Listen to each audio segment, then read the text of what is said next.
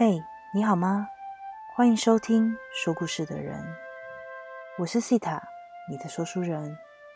今天是这频道的第一集，我想先为你介绍未来频道中将会分享些什么样的故事与心情，并且简单的介绍一下我自己。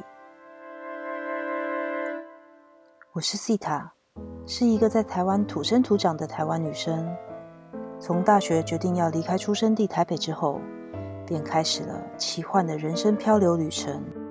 从一开始的南下高雄念书，接着转战台南就业，再下定决心辞掉工作，到日本打工度假，并误打误撞的在完全没有日文基础之下，被核准了工作签证。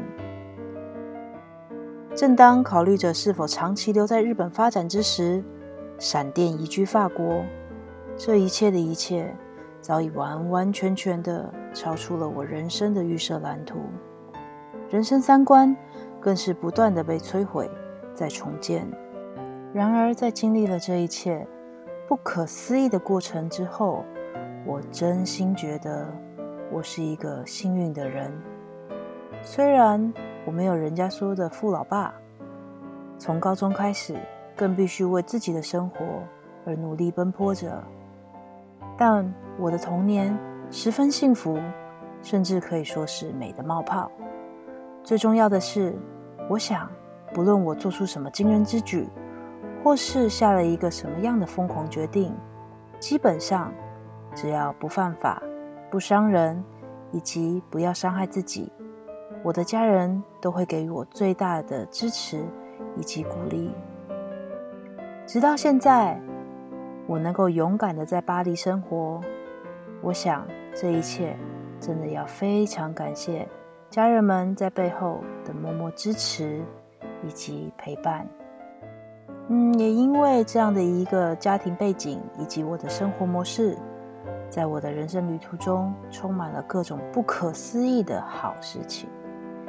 当然，这边所说的好事情。包含了真的好事情，还有许许多多让人无语问苍天、不知道该如何面对的奇怪鸟事。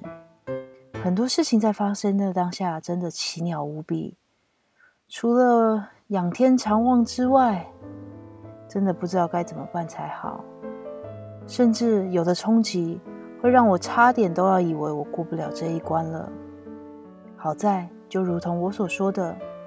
我很幸运，我的幸运与不放弃，总是能让我等到那柳暗花明又一村的时刻。接下来，我想和你聊聊这个频道将能为你带来些什么东西。嗯，我想最主要的部分还是会着重在我的生活历程。那在生活历程之中，主要可以分成几大类：近几年的外国生活、语言学习。以及自我成长与自我相处。呃，我想一开始还是会着重在外国生活的部分，毕竟这三年多的外国生活，真的有很多很多的事情想要跟你分享。内容会从嗯，最初我为什么决定离开工作多年的半导体，而出国打工度假。以及我如何决定在众多的国家之中选定日本，并且坚持在北海道待满一年。对比当年新手行前准备，以及现在老手行前准备的心理以及行李差异。当然，还有我一直念念不忘的牧场生活，以及民宿趣事等等。生活中大大小小的喜怒哀乐，都希望能在这里。与你分享。至于当年打工后期，我是怎样面对签证即将到期后，将要如何安排生活的未知与茫然感，到一路披荆斩棘的下定决心，要在外国生活之后，我所面对的身心各项挑战，也都会尽我所能的把细节都描述出来。